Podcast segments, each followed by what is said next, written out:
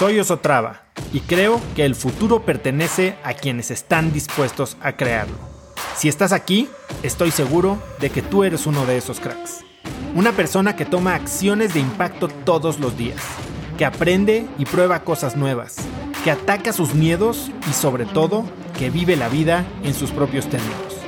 En episodios cortos te presento una serie de preguntas, conversaciones e ideas que te ayudarán a conocer lo que te mueve, ser mejor en lo que haces y vivir una vida más grande.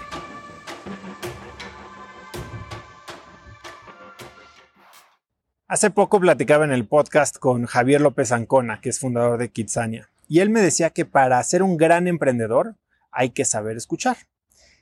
Y sí, sí es importante saber escuchar, pero creo que es todavía más importante saber y entender cómo es que escuchamos, porque hay de escuchar a escuchar. De lo que estoy hablando es de la gran diferencia entre la gente que escucha para arreglar, la gente que escucha para ganar y la gente que escucha para aprender. Yo estoy convencido de que siempre que estamos en una conversación estamos escuchando con un propósito, pero que la mayoría de las veces ese mismo propósito se nos oculta, ni siquiera sabemos que está ahí. Y para muchos de nosotros, sin darnos cuenta, nuestro propósito es ganar, es convencer a la otra persona de, de, algo, incluso cuando estamos en un argumento o cuando estamos tratando de consolarla. Queremos cambiar su pensamiento, eh, convencerla de que no estén tan tristes, de que no estén tan ansiosos, de que todo va a pasar. Y la verdad es que lo que tratamos es ganar ese argumento para hacer que el problema desaparezca. Y eso es escuchar para ganar. Después está nuestra otra naturaleza, nuestra naturaleza de solucionar problemas. Y eso es algo de lo que yo soy víctima brutal. Escuchamos simplemente para ofrecer una alternativa.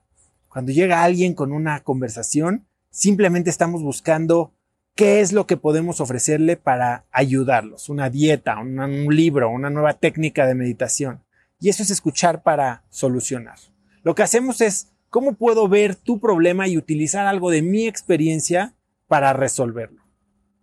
Y si bien ambas de estas maneras de escuchar nos pueden hacer sentir bien, nos hacen sentir ganadores, creo que hay una tercera manera de escuchar que si bien es mucho más difícil de hacer, es la que más nos enriquece. Y esa es escuchar para aprender. Escuchar para aprender es cuando decimos, no tengo la solución aquí, y no puedo hacer que tu problema desaparezca. Pero lo que sí podemos hacer es empezar a hacer las preguntas importantes. Y estas preguntas son, ¿cómo puedo conocerte mejor?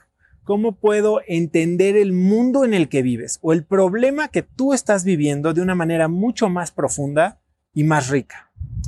Y lo que yo creo es que esta es una práctica que, que nos abre la vida, nos amplía el panorama del mundo por más difícil que a veces sea. Ahora lo que quiero es preguntarte, piensa tú, ¿de qué manera escuchas más frecuentemente? Y no es la que tú quieres, sino la que en realidad estás implementando. ¿Por qué? Porque tal vez sea momento de cambiar. Conecta conmigo en Instagram como arroba osotrava y dime qué te pareció este episodio.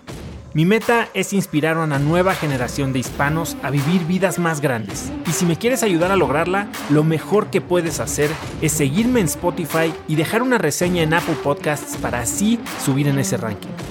En tu reseña cuéntame de qué temas, categorías o personas te gustaría aprender y me aseguraré de leerlas para darte el contenido que quieres. Y no olvides unirte a mi comunidad de cracks en cracksnetwork.com es gratis y conectarás con más gente en el mismo camino de crecimiento que tú. Eso es todo por hoy. Yo soy Oso Traba y espero que tengas un día de cracks.